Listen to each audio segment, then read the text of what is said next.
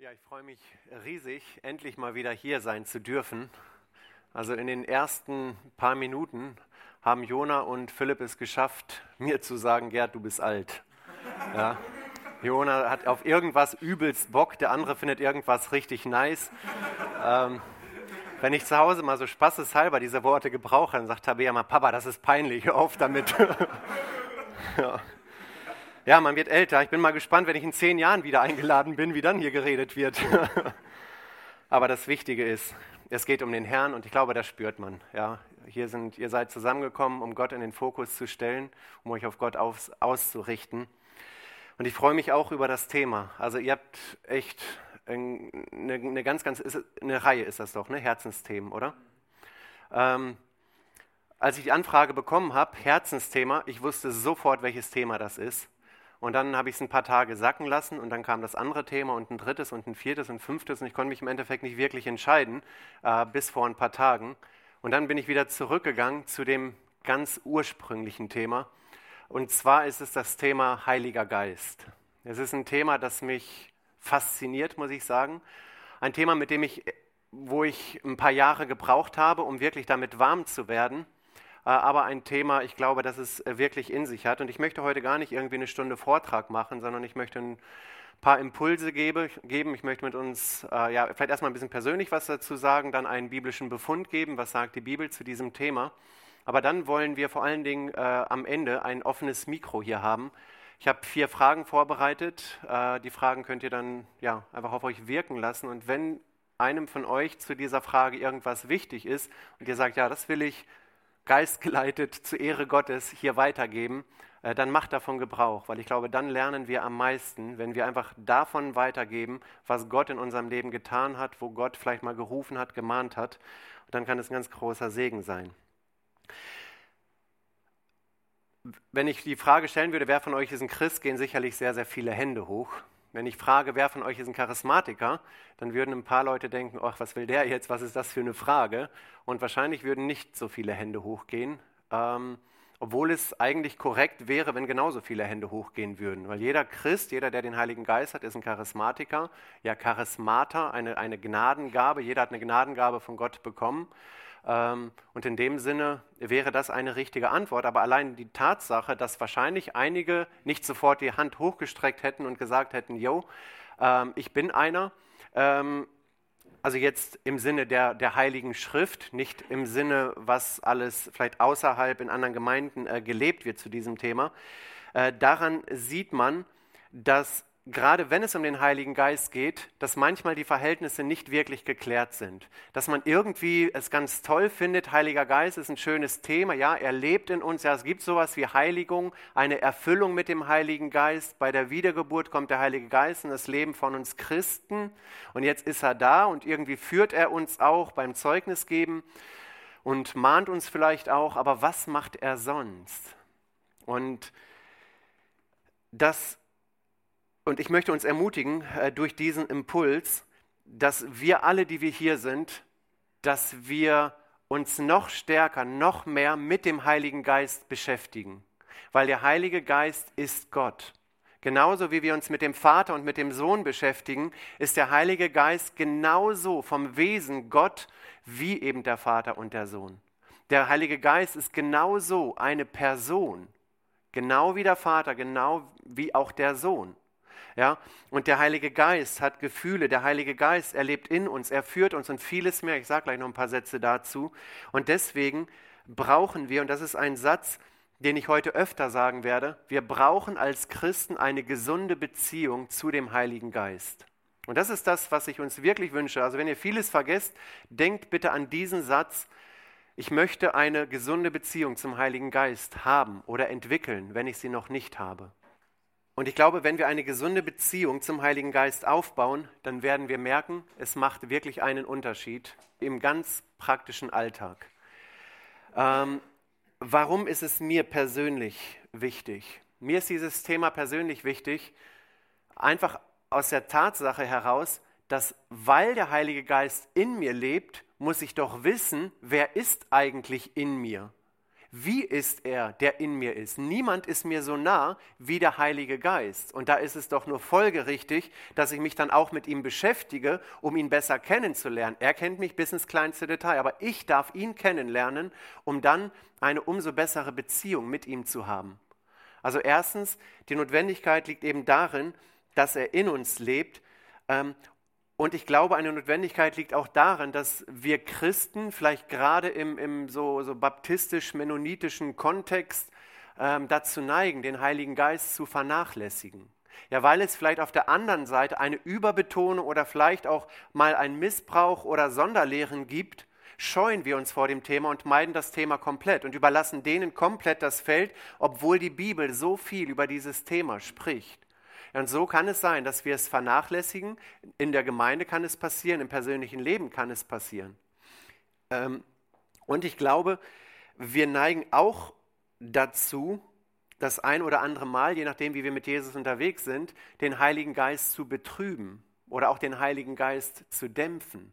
Dass man doch so ein bisschen nach Römer 7, das, was ich tun will, das tue ich nicht, das, was ich tun will, das tue ich, ja, und umgekehrt eben, dass wir so ein bisschen dieses in uns haben, diesen inneren Kampf und vielleicht auch das ein oder andere Mal erleben, ich kenne es aus meinem Leben nur zu gut, dass der Heilige Geist betrübt wird, gedämpft wird. Und dann wieder zu sagen, okay, da ist eine Beziehung zum Heiligen Geist und wie kann ich diese Beziehung jetzt wieder erneuern? Wie kann da wieder Friede, Harmonie, Gemeinschaft äh, einkehren? Ähm, genau, von daher äh, glaube ich, ist es bei uns, die wir mit Jesus unterwegs sind, schon auf jeden Fall der Fall, dass wir es uns wünschen, den Heiligen Geist im Alltag zu erleben, die Kraft des, äh, des Heiligen Geistes zu erleben, die Erfüllung mit dem Geist immer wieder neu zu erleben. Ja, nach Epheser 5, lasst euch erfüllen mit dem Heiligen Geist.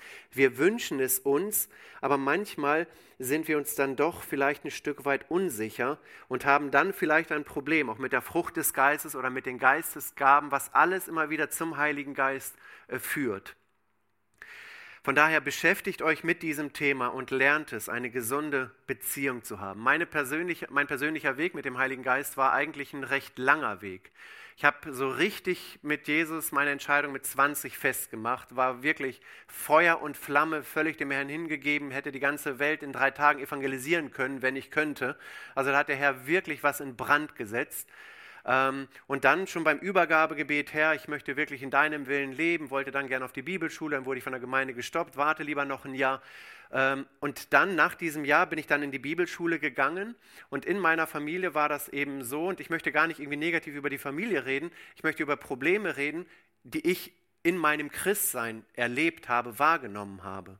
In meiner Familie war es eben so, dass dann ein großer Teil der Familie in die extrem charismatische Richtung gegangen ist ähm, wo die quasi durch die ganze Welt gereist sind, sich von allen möglichen Leuten die Hände haben auflegen lassen. Ähm, und ich konnte das nicht wirklich unterscheiden, als ich zum Glauben gekommen bin. Bevor ich mich bekehrt habe, gab es Heimarbeit, es gab so Platinen, die wurden gelötet und so weiter. Und das hatten wir im Keller gemacht und nebenbei lief immer ein Videorekorder, das Netflix von damals.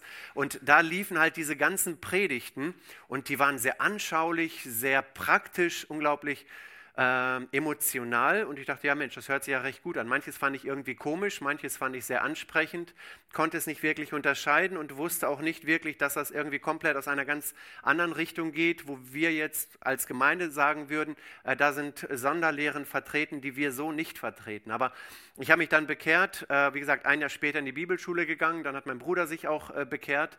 Und meine Eltern sind dann auch ganz stark in diese Richtung gegangen. Und da habe ich gemerkt, auf einmal, dass ich Probleme bekommen habe im Umgang mit dem Heiligen Geist, weil wir dann auf einmal geredet haben und sie mir gesagt haben, du, ähm, du bist hast, vielleicht, hast dich vielleicht bekehrt, du hast den Heiligen Geist bekommen, aber solange du nicht die Taufe mit dem Heiligen Geist hast, also die wahre Dienstbefähigung, wirst du nie effektiv Gott dienen können, Menschen zum Glauben führen können, ein gesundes Gebetsleben haben können und vieles mehr. Und ich war total irritiert, weil ich mir dann mich angefangen habe, mit diesem Thema zu beschäftigen. Macht Gott denn wirklich so halbe Sachen?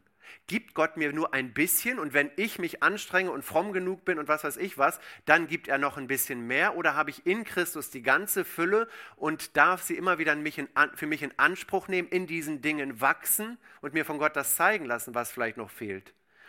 Und so ist eine Spannung entstanden, dass auf einmal auch die Gebete, wir haben ganz normal mit den Eltern gebetet, das war das alltäglich. Man ist nach Hause kommt abends vom Schlafen, ja, lass uns doch zusammen beten, haben gebetet.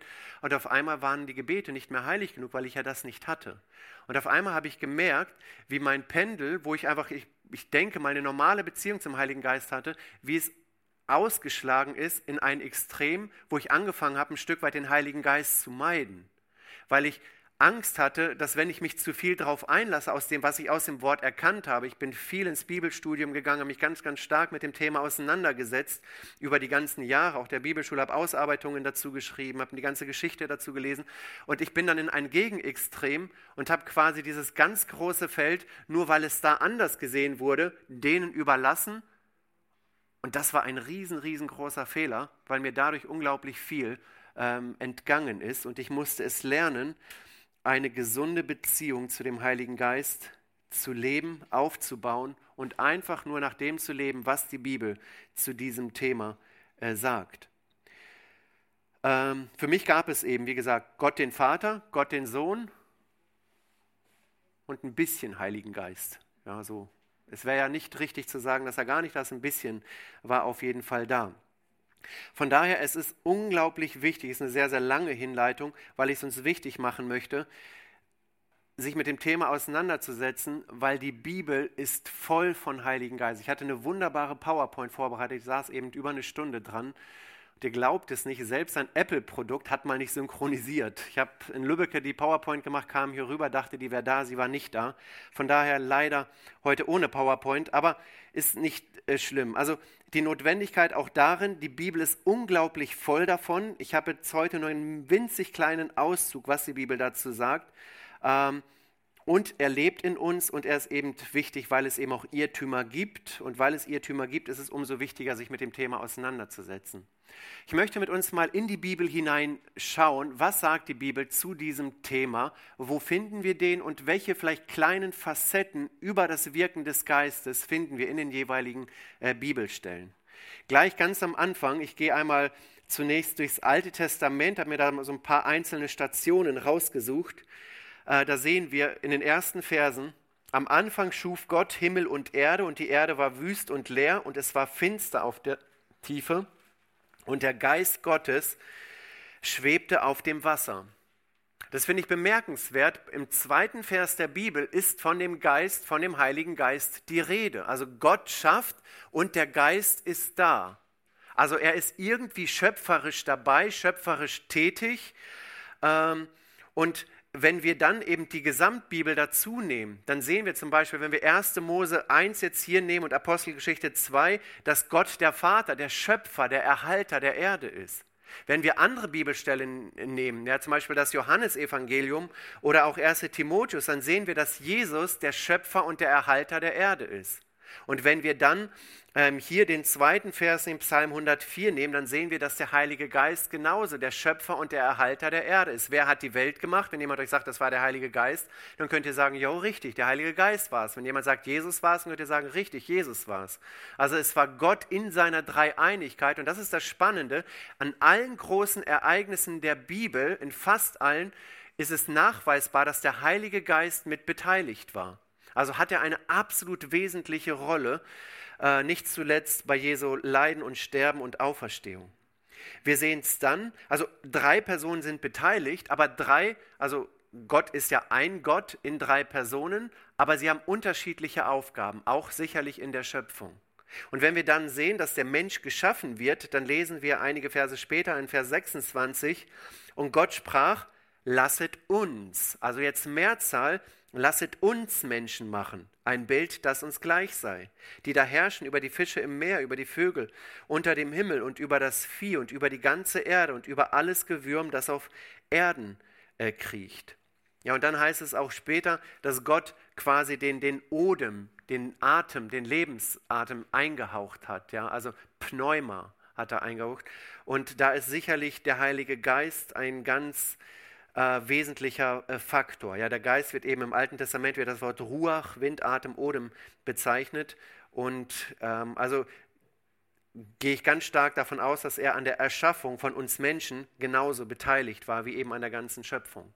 Und wenn wir dann durch die ganzen Stationen des Alten Testaments gehen, ja, wir kommen dann zu den Patriarchen, da ist ein Abraham ähm, und von Abraham, der wird in 1. Mose ein Prophet genannt.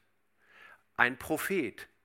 Ähm, hat er den Heiligen Geist gehabt oder hat er nicht gehabt? Wir haben keine Stelle, wo gesagt wird, Abraham hat den Heiligen Geist gehabt, aber wir haben eine andere Stelle in Petrus, wo es heißt, denn es ist noch nie eine Weissagung aus menschlichen Willen hervorgebracht worden, sondern getrieben vom Heiligen Geist haben Menschen im Gottesauftrag geredet. Das heißt, auch Abraham war ein Prophet und er hat im Auftrag Gottes geredet. Er hat Gottes Wahrheiten erkannt und hat Gottes Wahrheiten gelebt, geglaubt und genauso auch weitergegeben. Ähm, wir lesen in, äh, von, von Josef, dass er ein Mann war, der vom Heiligen Geist erfüllt war. Ja, und diese Weisheit, die er gehabt hat, ähm, dieses ganz klare Bekenntnis zu Gott, das kann nur der Heilige Geist tun. Und das haben andere Menschen an ihm erkannt. Ja, es heißt in 1. Mose 41, 38, wir, also da, und der Pharao sprach zu seinen Knechten, wie könnten wir einen Mann wie diesen finden, in dem der Geist Gottes ist. Das heißt, er hat sich Gott hingegeben, hat die Nähe Gottes erlebt und war ein Zeugnis in seiner Umgebung, weil der Geist in ihm gewirkt hat. Ja, wir gehen ein Stück weiter. Wir kommen zu Mose. Ja, Mose, so der, der, der größte Führer Israels, da heißt es in 4. Mose 11, Vers 25. 4. Mose 11, Vers 25. Da kam der Herr hernieder in der Wolke und redete mit ihm und nahm von dem Geist, der auf ihm war, und legte ihn auf siebzig Älteste, und als der Geist auf ihnen ruhte, gerieten sie in Verzückung wie Propheten und hörten nicht auf. Manchmal frage ich mich, wenn ich an das Volk Israel denke, ja, da sind Millionen Menschen und alle sind am Murren und am Murren und am Murren. Woher hat Mose diese Power. Er war oft am Ende, aber woher nimmt er diese Kraft? Und wir sehen, er war vom Heiligen Geist erfüllt. Ja, der Heilige Geist war über ihm, er hat ihn befähigt. Und deshalb hatte er auch einen Akku, der immer wieder aufgeladen werden konnte. Ja, ohne den Heiligen Geist wäre er aufgeschmissen. Und hier nimmt Gott quasi von seinem Geist, gibt es den 70 Ältesten, dass sie auch das Volk nicht einfach nur irgendwie organisatorisch, verwalterisch führen, sondern geistgeleitet führen. Ja, von Gott herkommend äh, führen. Und dann finde ich eben ähm, ganz, ganz spannend den Bau der Stiftshütte. Wir finden einen ganz spannenden Vers in 2. Mose 31. Äh, die haben äh, das Gesetz bekommen und sollen jetzt eine Stiftshütte bauen. Und ein ganz praktischer Dienst und was war Gott da wichtig bei diesem Bau der Stiftshütte? Er sagt in Vers 2, äh, 2. Mose 31, Vers 2, siehe, ich habe mit Namen berufen Bezalel, den Sohn Uris, äh, des Sohnes Hurs vom Stamm Juda, und habe ihn erfüllt mit dem Geist Gottes, mit Weisheit und Verstand und Erkenntnis und mit allerlei Fertigkeiten. Und das finde ich mega spannend. Und da, äh, das finde ich auch ermutigend, dass wir so einen Vers in der Bibel haben.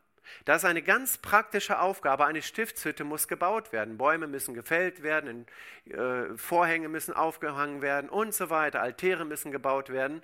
Und was braucht dieser Mann? Er braucht die Erfüllung mit dem Heiligen Geist. Gott hat ihm Heiligen Geist gegeben, um auch die praktischen Aufgaben im Sinne Gottes wirklich gut tun zu können. Und das ist für mich auch ein Stück weit ein, ein wichtiger Gedanke für uns heute. Ja, die ganz praktischen Dinge innerhalb der Jugend, innerhalb der Gemeinde, auf Arbeit, äh, sei es am Samstagmorgen um 7 Uhr, ähm, auch da brauchen wir Heiligen Geist. Ja, dass Gott uns auch da befähigt, eine richtige Sichtweise schenkt, das in einer Art und Weise zu tun, dass er wiederum die Ehre bekommt. Ja, dann einer, äh, genau, wir betonen oft vielleicht diese Geistleitung. Ja, wenn einer die Predigt hält oder wenn einer den Gesang macht und dann wirklich vom Geist geleitet und ich war hingegeben oder sowas. Aber auch in diesen praktischen Dingen. Ja, wenn jetzt hier die Lampe irgendwie neu aufgehangen wurde, der Billard hochgeschleppt wurde. Auch diese Dinge, da möchte Gott gegenwärtig sein, uns auch in diesen Dingen führen und leiten. Ähm, das war ihm wichtig.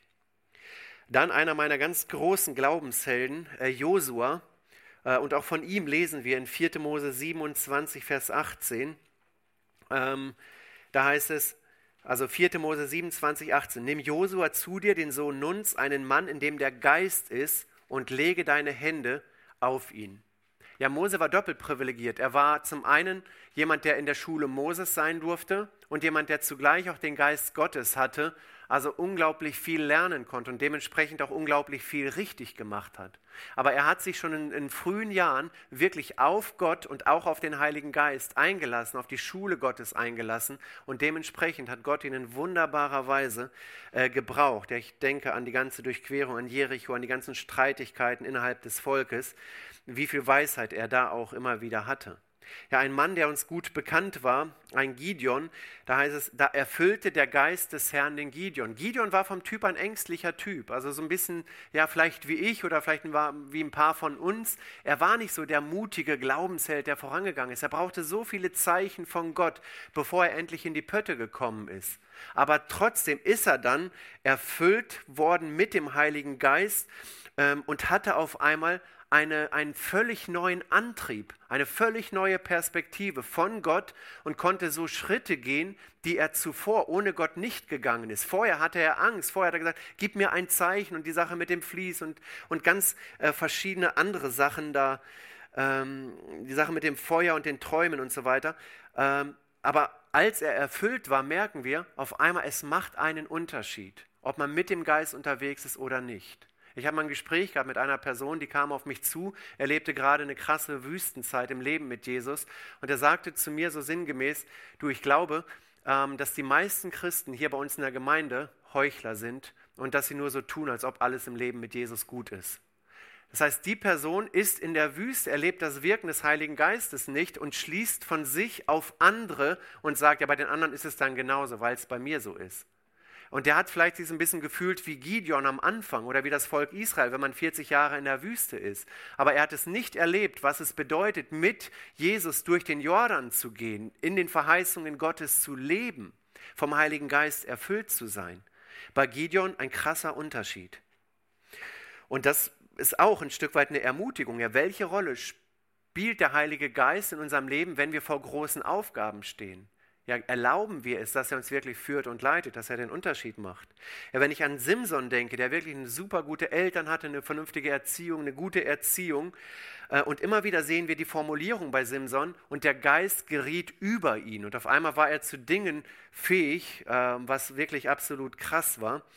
Ähm, und da sehen wir aber auch wiederum, der Heilige Geist geriet über Simson, aber was hat er trotzdem erlebt in seinem Leben? Unglaublich viele Niederlagen. Ja, das Wirken des Geistes ist nicht ein Automatismus, dass wir keine Niederlagen im Leben mit Jesus erleben. Oft liegen Sieg und Niederlage ganz, ganz nah beieinander. Und nach den größten Siegen, ich kenne das aus meinem persönlichen Leben, sind die Anfechtungen oft am allergrößten. Ja, und da gilt es, wirklich wachsam zu sein. Ja, wenn wir dann einen Saul schauen, selbst ein Mann wie Saul, der in seinem Leben eigentlich immer nur äh, seinen Willen durchzusetzen suchte, merken wir, dass Gott ihm dennoch den Heiligen Geist gegeben hat. Also all das gegeben hat, was er brauchte, um ein wirklich grandios guter König werden zu können. Aber Saul hat sich persönlich entschieden, nicht dem Wirken des Geistes nachzugeben, sondern dem Egoismus, seinen eigenen Gelüsten, wenn man das so sagen äh, kann. Ja, und was sehen wir? Gott lässt sich nicht spotten. Was der Mensch sät, das wird er ernten. Und bei Saul war es so, dass der Geist ihm wieder genommen wurde. Also auch da, es nahm keinen guten Ausgang. Und ich glaube auch ein Stück weit für mich muss ich dran denken, ja. Ähm, wenn ich meine eigenen Wege gehe im Leben mit Jesus, dann brauche ich mich nicht zu wundern, wenn ich das Wirken des Heiligen Geistes in meinem Leben nicht erlebe, wenn diese Frische, von der das Johannesevangelium spricht, wenn die nicht da ist.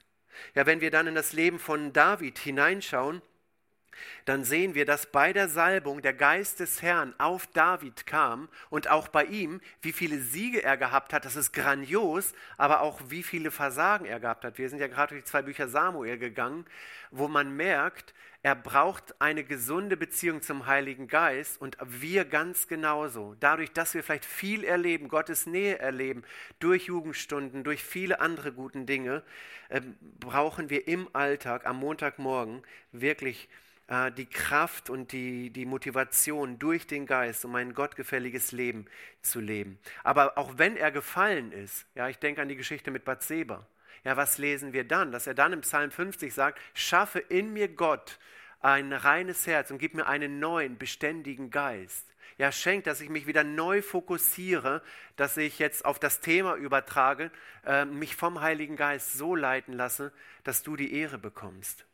Also er wollte Reinigung, er wollte Beständigkeit, also den Heiligen Geist zu haben, bedeutet nicht ein ruhiges Leben zu haben, ähm, aber ein geführtes Leben, wenn er führen darf.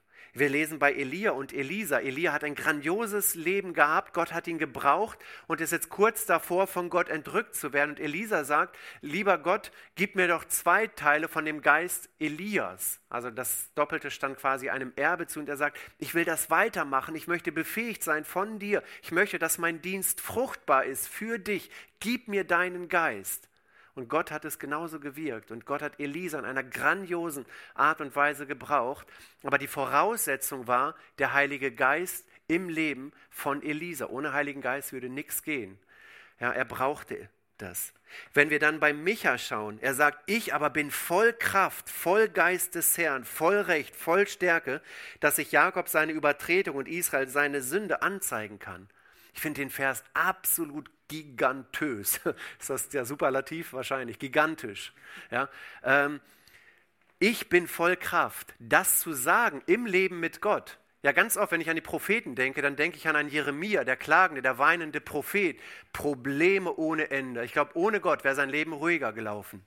Aber er war Gott hingegeben, ein krasses Leben, richtig krass. Aber hier einen Propheten zu sehen, der sagt, ich bin voll Kraft, ich bin voll Geist des Herrn, voll Recht und Stärke. Und aus dieser Position der Stärke heraus geht er jetzt seinen Weg und sagt dem Volk die Wahrheiten Gottes. Er lässt sich von Gott gebrauchen. Und auch das brauchen wir. Ähm, dieses Selbstbewusstsein, dieses Rückgrat, was der Heilige Geist in mir tut und bewirkt. Ja, wenn ich dann an Jesaja denke, auch eine schwere Situation, die ganze äh, Bedrohung ähm, durch ähm, die Feinde, nicht die Babylonier, sondern die ah, Assyrer, genau. Ja, äh, in dem Volk unglaublich viele Probleme, viele Alkoholprobleme, wo Gott gelästert, Gott gespottet wurde. Äh, und dann diese, diese Botschaft der Hoffnung, die er hereinspricht. Es wird ein Reis hervorgehen aus dem Stamm Isai, ein Zweig aus seiner Frucht bringen und auf ihn wird ruhen der Geist des Herrn, der Geist der Weisheit und des Verstandes, der Geist des Rates und der Stärke, der Geist der Erkenntnis und der äh, Furcht des Herrn. Also ein Hinweis auf den Messias und dass dieser Messias voll Geistes sein wird. Also sieben verschiedenen Beschreibungen, was der Geist im Leben des Messias tun wird und genauso auch in unserem Leben äh, tun will. Und da sehen wir schon, dass selbst Jesus die Führung und die Leitung des Heiligen Geistes gebraucht hat. Und ich könnte jetzt, glaubt mir, noch zwei, drei Stunden weiterreden über den Heiligen Geist im Alten Testament. Es ist voll davon. Wenn wir dann ins Neue Testament gehen, dann sehen wir schon vor und während der Geburt von Jesu, wie der Geist am Wirken war. Eine Elisabeth, ein Zacharias, sie waren von dem Heiligen Geist erfüllt. Sie bekommen ein Baby Johannes und von dem heißt es, er wird groß sein vor dem Herrn, Wein und starkes Getränk wird er nicht trinken und wird schon vom Mutterleib an erfüllt werden mit dem Heiligen Geist und wird dann quasi Menschen zu Gott führen, wird Menschen taufen. Gott wird ihn besonders gebrauchen, weil der Geist auf ihn ist. Ähm, ja, und dann bei, bei Zacharias eben, ich, äh, dieses, er war erfüllt vom Heiligen Geist und erfüllt vom Geist fing er an, Gott zu loben. Also er war emotional berührt von dem Heiligen Geist. Ja, wenn man Emotionen spürt, ja, sei es vielleicht in einem Lobpreis, vielleicht in einem Vortrag, vielleicht bei einem Spaziergang, vielleicht bei der persönlichen stille Zeit, dann ist es der Heilige Geist, der in uns wirkt. Oder es, ist, es kann gut sein, dass es der Heilige Geist ist. Und Zacharias konnte gar nicht anders, weil der Geist wirkt. Das Lob, das muss raus. Er konnte es nicht für sich behalten und er hat Gott alle Ehre dadurch gegeben.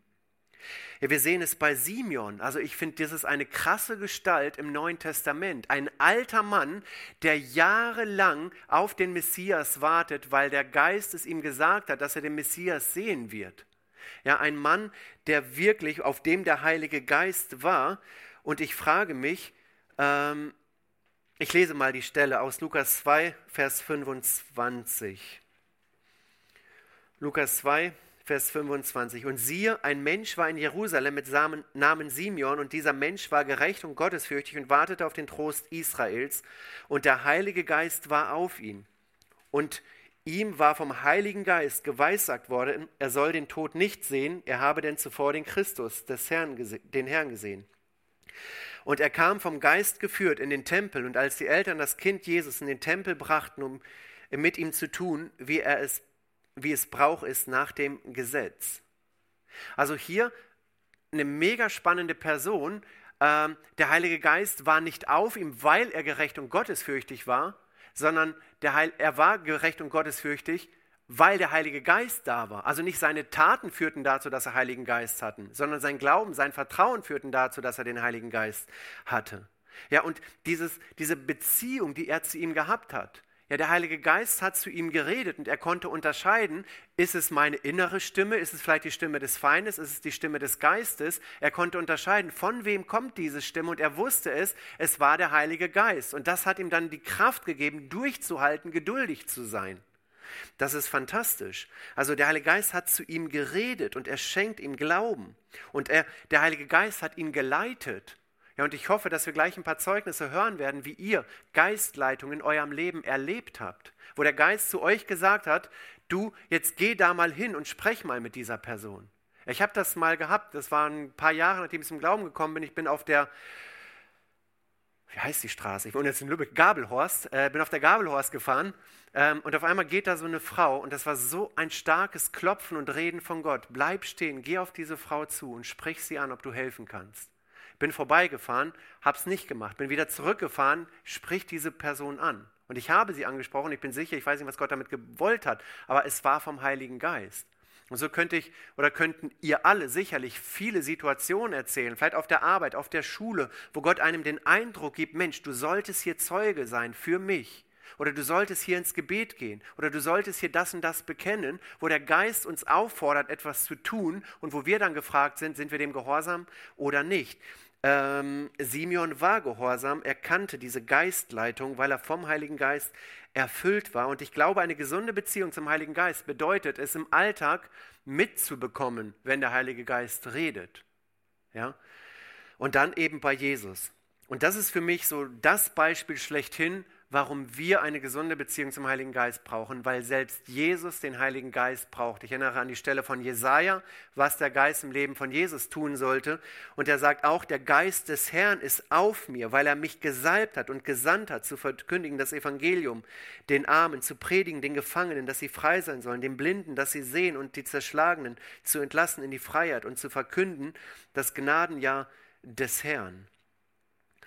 Ähm, und das ist, finde ich, auch wiederum stark. Jesus Christus, der Gottmensch, er war sündlos, aber er war genauso abhängig vom Heiligen Geist, genauso abhängig von Gott, äh, dem Vater, und ohne denen würde nichts gehen. Und Jesus hat so viel über den Heiligen Geist gelehrt. Lest mal das Johannesevangelium, wie viel äh, Jesus auch da über den Heiligen Geist äh, eigentlich redet. Ja, er trifft sich mit einem Nikodemus, der recht fromm war und sicherlich immer die richtigen Vokabeln kannte. Und er kommt mit ihm ins Gespräch und sagt, wenn nicht jemand geboren wird aus Wasser und Geist, so kann er das Reich Gottes nicht erben. Wenn jemand nicht ja, geboren wird, ja, also zu, zur Welt kommt und dann eine Wiedergeburt erlebt, den Heiligen Geist bekommt. Also er schreibt die, die Erlösung, die Wiedergeburt dem Heiligen Geist zu.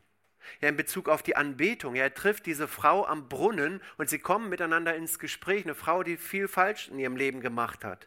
Aber dann sagt er, es kommt die Stunde und ist jetzt schon da, dass die wahren Anbeter den Vater anbeten werden im Geist und in der, äh, in der Wahrheit. Denn auch der Vater will solche Anbeter haben. Ja, wir definieren Anbetung vielleicht das eine oder andere Mal in unseren Gedanken durch einen Block an Liedern oder durch sonstige Dinge, aber unser Leben soll ein Leben der Anbetung sein im Geist und in der Wahrheit, dass wir uns im Alltag vom Heiligen Geist führen und leiten lassen, unser Leben hineinsprechen lassen. Und das natürlich immer auf Grundlage der Wahrheit, dass wir anhand der Wahrheit der Bibel überprüfen, ist das wirklich Gott, ist es der Geist oder ist er das nicht? Er ist genauso auch der Paraklet. Und Jesus sagt das, ich will den Vater bitten und er wird euch einen anderen Tröster geben, dass er bei euch sei äh, in Ewigkeit. Also der Heilige Geist ist da in Ewigkeit der Tröster. Und er weiß, dass wir Christen oft down sind. Dass wir manchmal morgens aufstehen und sagen, boah, ich habe keine Lust aufzustehen. Ich habe vielleicht sogar keine Lust in den Gottesdienst. Ich habe keine Lust, eine stille Zeit zu machen und so weiter. Oder wir sind down, weil, weil vielleicht Krankheit oder Schwierigkeiten da sind. Aber dann zu wissen, Jesus betet, bittet, dass der Heilige Geist äh, oder hat uns den Heiligen Geist gegeben, der bei uns ist in Ewigkeit und der uns trösten will, der uns aufrichten will. Aber da brauchen wir auch eine gesunde Beziehung, dass wir es auch zulassen, dass er es in unserem Leben tut. Ja, er will unser Lehrer sein. Er sagt dann ein Kapitel später, wenn aber der Tröster kommen wird, also der Heilige Geist, den ich euch senden werde, der Geist der Wahrheit, vom, der vom Vater ausgeht, der wird Zeugnis geben von mir. Und ich glaube, das haben viele von euch auch erlebt. Ihr wart mal im Gespräch und auf einmal haut ihr einen Satz raus, wo ihr euch gewundert habt, boah, ich wusste gar nicht, dass ich das wusste in Bezug auf den Glauben.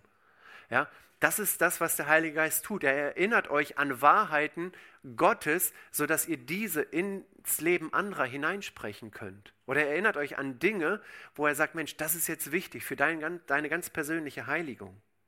Also man bekommt keine neuen Einblicke, die über die Bibel hinausgehen, keine tieferen Einblicke in dem Sinne, ja, dass irgendwas äh, vielleicht noch entdeckt werden müsste über Jesus, über das Erlösungswerk, sondern es ist eine christozentrische Belehrung. Ja, hier heißt es, er wird Zeugnis geben von mir. Er wird das Licht auf Jesus strahlen lassen. Und er tut es auch. Und das sollte auch ein Ziel sein. Äh, trotzdem braucht er auch genauso eine Beachtung in seinem Leben. Und dann kommt eben das gigantische Fest, äh, Fest glaube ich, das bei uns vielleicht noch ein bisschen zu wenig Beachtung äh, findet das Pfingstereigneten. Sie wurden alle erfüllt vom Heiligen Geist. Also ein, ein krasses Ereignis da in diesem Obergemach, Wind und Zungen wie aus äh, und, und, und Feuerzungen und so weiter. Und sie wurden erfüllt mit dem Heiligen Geist. Im Alten Testament kam der Heilige Geist auf die Personen, haben, hat sie befähigt und jetzt die Innewohnung des Heiligen Geistes. Eine neue Dimension. Sie verkünden das Evangelium in verschiedenen Sprachen und auf einmal fängt das Evangelium an, sich zu verbreiten. Menschen kommen zum Glauben, Gemeinden werden gegründet und der Heilige Geist wirkt in einer unnachahmlichen Weise. Richtig fantastisch, was er da wirklich anfängt zu tun. Das Evangelium nimmt seinen Lauf und nichts kann das Evangelium aufhalten. Der Heilige Geist baut die Gemeinde, der Heilige Geist überführt zur Wiedergeburt. Ja, wir können natürlich evangelistisch reden und sagen, Mensch, triff eine Entscheidung für Jesus. Das ist die beste, das ist die größte Entscheidung in deinem Leben. Aber im Endeffekt lesen wir in 1. Petrus 1, Vers 1, dass der Heilige Geist vorbereitet und eben es dann Situationen in unserem Leben gibt oder wenn wir Jesus nicht kennen, in deinem Leben gibt, wo du dann eine Entscheidung für Jesus äh, treffen kannst. Und diese, diese Zeitpunkt, den sollten wir ergreifen, weil Gott sich eben nicht spotten lässt. Gott kann man nicht einfach so ausprobieren. Und jetzt ist eben diese neue Dimension da, Christus in uns, heißt es an einer Stelle, der Heilige Geist in uns. Ja? Und jetzt hat er uns befähigt. Er hat uns erstmal erfüllt. Und das finde ich eben spannend bei einem Petrus beispielsweise in der Apostelgeschichte. Er wurde erfüllt und ein, zwei Kapitel später heißt es, und er wurde erfüllt. Das heißt, er wurde nicht nur einmal erfüllt, er wurde ein zweites Mal und vielleicht ein drittes Mal und ein hundertstes Mal erfüllt. Und das ist das, wovon Epheser redet. Ja, berauscht euch nicht voll Wein, sondern lasst euch erfüllen. Wann? Wie oft? Immer wieder und immer wieder. Wie sollen wir das tun? Es gibt eine ganze Reihe an Dingen, wie wir uns erfüllen lassen können. Epheser 5. Also das ist eben dieses Bestreben, das wir brauchen, uns immer wieder erfüllen zu lassen, uns immer wieder etwas von Gott schenken zu lassen, dass unser Herz neu ausgerichtet wird. Was hat uns der Heilige Geist noch gegeben? Er hat uns die Geistesgaben gegeben. Ich glaube, ihr werdet dann einen Dienst in der Gemeinde finden oder in der Jugend und den richtig gerne tun, wenn ihr gemäß eurer Gaben den Dienst tut. Wenn ihr etwas macht, nur weil irgendwo eine Lücke entstanden ist, das kann auch richtig sein, mal für eine gewisse Zeit, dann werdet ihr den Dienst vielleicht einen Monat oder zwei machen oder ein halbes Jahr und dann werdet ihr sagen, die Luft ist raus, hab keinen Bock mehr. Aber wenn ihr wirklich wisst, das ist meine von Gott geschenkte Geistesgabe, die der Geist Gottes nach seiner Souveränität uns geschenkt hat, dir geschenkt hat, und jeder Christ hat eine Gabe, Punkt. Ja, dann werdet ihr, wenn ihr den richtigen Platz findet, aufblühen in eurer Arbeit. Ihr werdet kreativ sein, ihr werdet Ideen haben, ihr werdet euch äh, aktiv einbringen und nicht jemand sein, den man immer irgendwie hinterher schleifen muss. Ja, der hat sich wieder nicht abgemeldet, der kommt wieder zu spät, der ist wieder nicht da oder, oder sonst irgendetwas. Ja, ähm, der Geist gibt Gaben und da möchte ich euch auch ermutigen, also ich glaube, das Thema ist ja immer wieder ein Thema auch äh, in der Jugend. Der Heilige Geist gibt Gaben, wie er will. Ja, ähm, und ihm das auch zu überlassen. Ja, nicht jeder von euch Jungs muss hier vorne stehen. Ja, ich freue mich, dass ihr hier mega begabte Leute habt, die hier vorne stehen und wirklich super gute Themen machen. Aber nicht jeder muss es und wenn du es nicht musst, dann ist es gut. Dann sag Gott Danke, dass du es nicht musst, aber finde deinen Platz, wo Gott dich gebrauchen möchte. Nicht jeder muss hier vorne singen. Wenn du singen kannst, dann sing, dann lob den Herrn. Aber wenn du es nicht kannst, dann finde deinen Platz und diene Gott. Es gibt so viele verschiedene Gaben. Ja, vielleicht ist die Gabe das, was Gott dir schon vor deiner Bekehrung gegeben hat. Vielleicht dein Talent, das, woran du sowieso Freude hast. Ja, vielleicht hat Gott das schon vorher in dein Leben gelegt, dass er das jetzt gebrauchen möchte, damit es zum Segen ist. Nur jetzt gebrauchst du es zu Gottes Ehre. Also setzt eure Gaben ein, aber findet heraus, was eure Gaben sind. Was macht euch Freude? Wo erfahrt ihr vielleicht Bestätigung?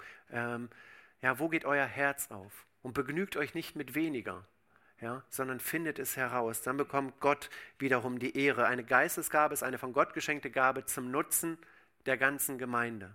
Dann könnt ihr es in der Gemeinde, dann könnt ihr es hier in der Jugend einbringen und dann ist es ein Segen. Und vielleicht bekommt man es gar nicht mit, dass ihr das tut, aber es wird trotzdem ein Segen sein, weil es für den Herrn getan wird.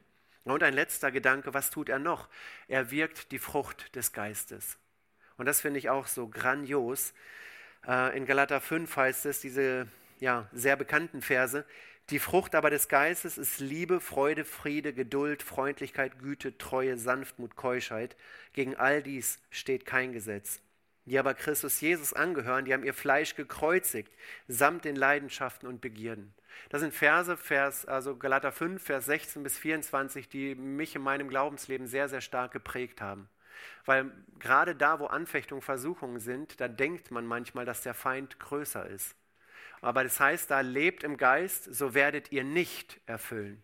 Der, der in uns lebt, der ist größer als der, der in der Welt ist. Da ist Gott und irgendwo da ist der Feind aber er ist eben so listig, dass er ganz genau weiß, wie er jeden von uns irgendwie packen kann. Er hat ja tausendlange Erfahrung, aber dann dieses Wissen zu haben, wir haben den Sieger, Jesus Christus hat am Kreuz bezahlt, er hat uns den Heiligen Geist gegeben, wir sind nicht allein, wir können bestehen in den geistlichen Kämpfen, die da sind, in den Anfechtungen, in den Versuchungen. Vielleicht schaffe ich es nicht allein. Dafür hat Gott dir Brüder oder Schwester in die, in, in die Gemeinde gestellt. Vielleicht sollst du dich jemand anvertrauen, dass man diese Dinge angeht und dass man sagt, Herr, ich will aber auf deine Kraft bauen. Ich will dir vertrauen, dass ich eben nicht nach den Werken des Fleisches lebe, sondern ein Leben im Geist lebe, dass die Frucht des Geistes sichtbar wird. Und schaut mal, was das für grandiose Worte sind. Liebe, Freude, Friede, Geduld, Freundlichkeit, Güte, Treue. Ja, es ist, ich weiß nicht, ob ihr diese Leute kennt, ähm, wenn, wenn vielleicht eine Person in, in den Raum kommt oder wo ihr merkt, boah, ich habe den Eindruck, diese Person ist eine Person, die hat wirklich Gott lieb. Also wo man ein Stück weit schon diese Frucht spürt im Charakter des Gegenübers. Und das möchte Gott tun. Das soll nicht irgendwie ein ganz besonderer Christ sein, das ist halt der Heilige, ist halt Jugendleiter oder was weiß ich was. Nein, das ganz normale Christenleben sollte ein Leben sein, wo die Frucht des Geistes zu sehen ist ja, wo wir dieses Bestreben haben. Nicht aus einer Gesetzlichkeit heraus, aus einer Anstrengung heraus, sondern wie es in einem Gebet eben auch gesagt wurde, mit, dieses, mit leeren Händen vor Gott stehen und sagen, Herr, und jetzt mache du es, gebrauch du mich in meiner Schwachheit, gebrauch du mich in der Kraft des Heiligen Geistes und dann wird wirklich etwas richtig Gutes bei rumkommen. Das wünsche ich uns. Das waren so ein paar Gedanken, die mir wichtig geworden sind. Einmal auf der einen Seite aufzuzeigen, persönlich, ich hatte lange Zeit, ein einen Kampf, eine gesunde Beziehung zum Heiligen Geist zu haben. Ja, zu zeigen, dass die Bibel, die ist voll von Heiligen Geist und auch zu sehen, wie praktisch sie gewirkt hat, er gewirkt hat und auch welche Aufgabe er jetzt im Zeitalter der Gemeinde hat und was dann wiederum ganz konkret auf dein Leben zutrifft und was er eben jetzt ganz konkret auch tut. Ja, die Erfüllung, das Beschenken mit Gaben, die Frucht, die er wirkt.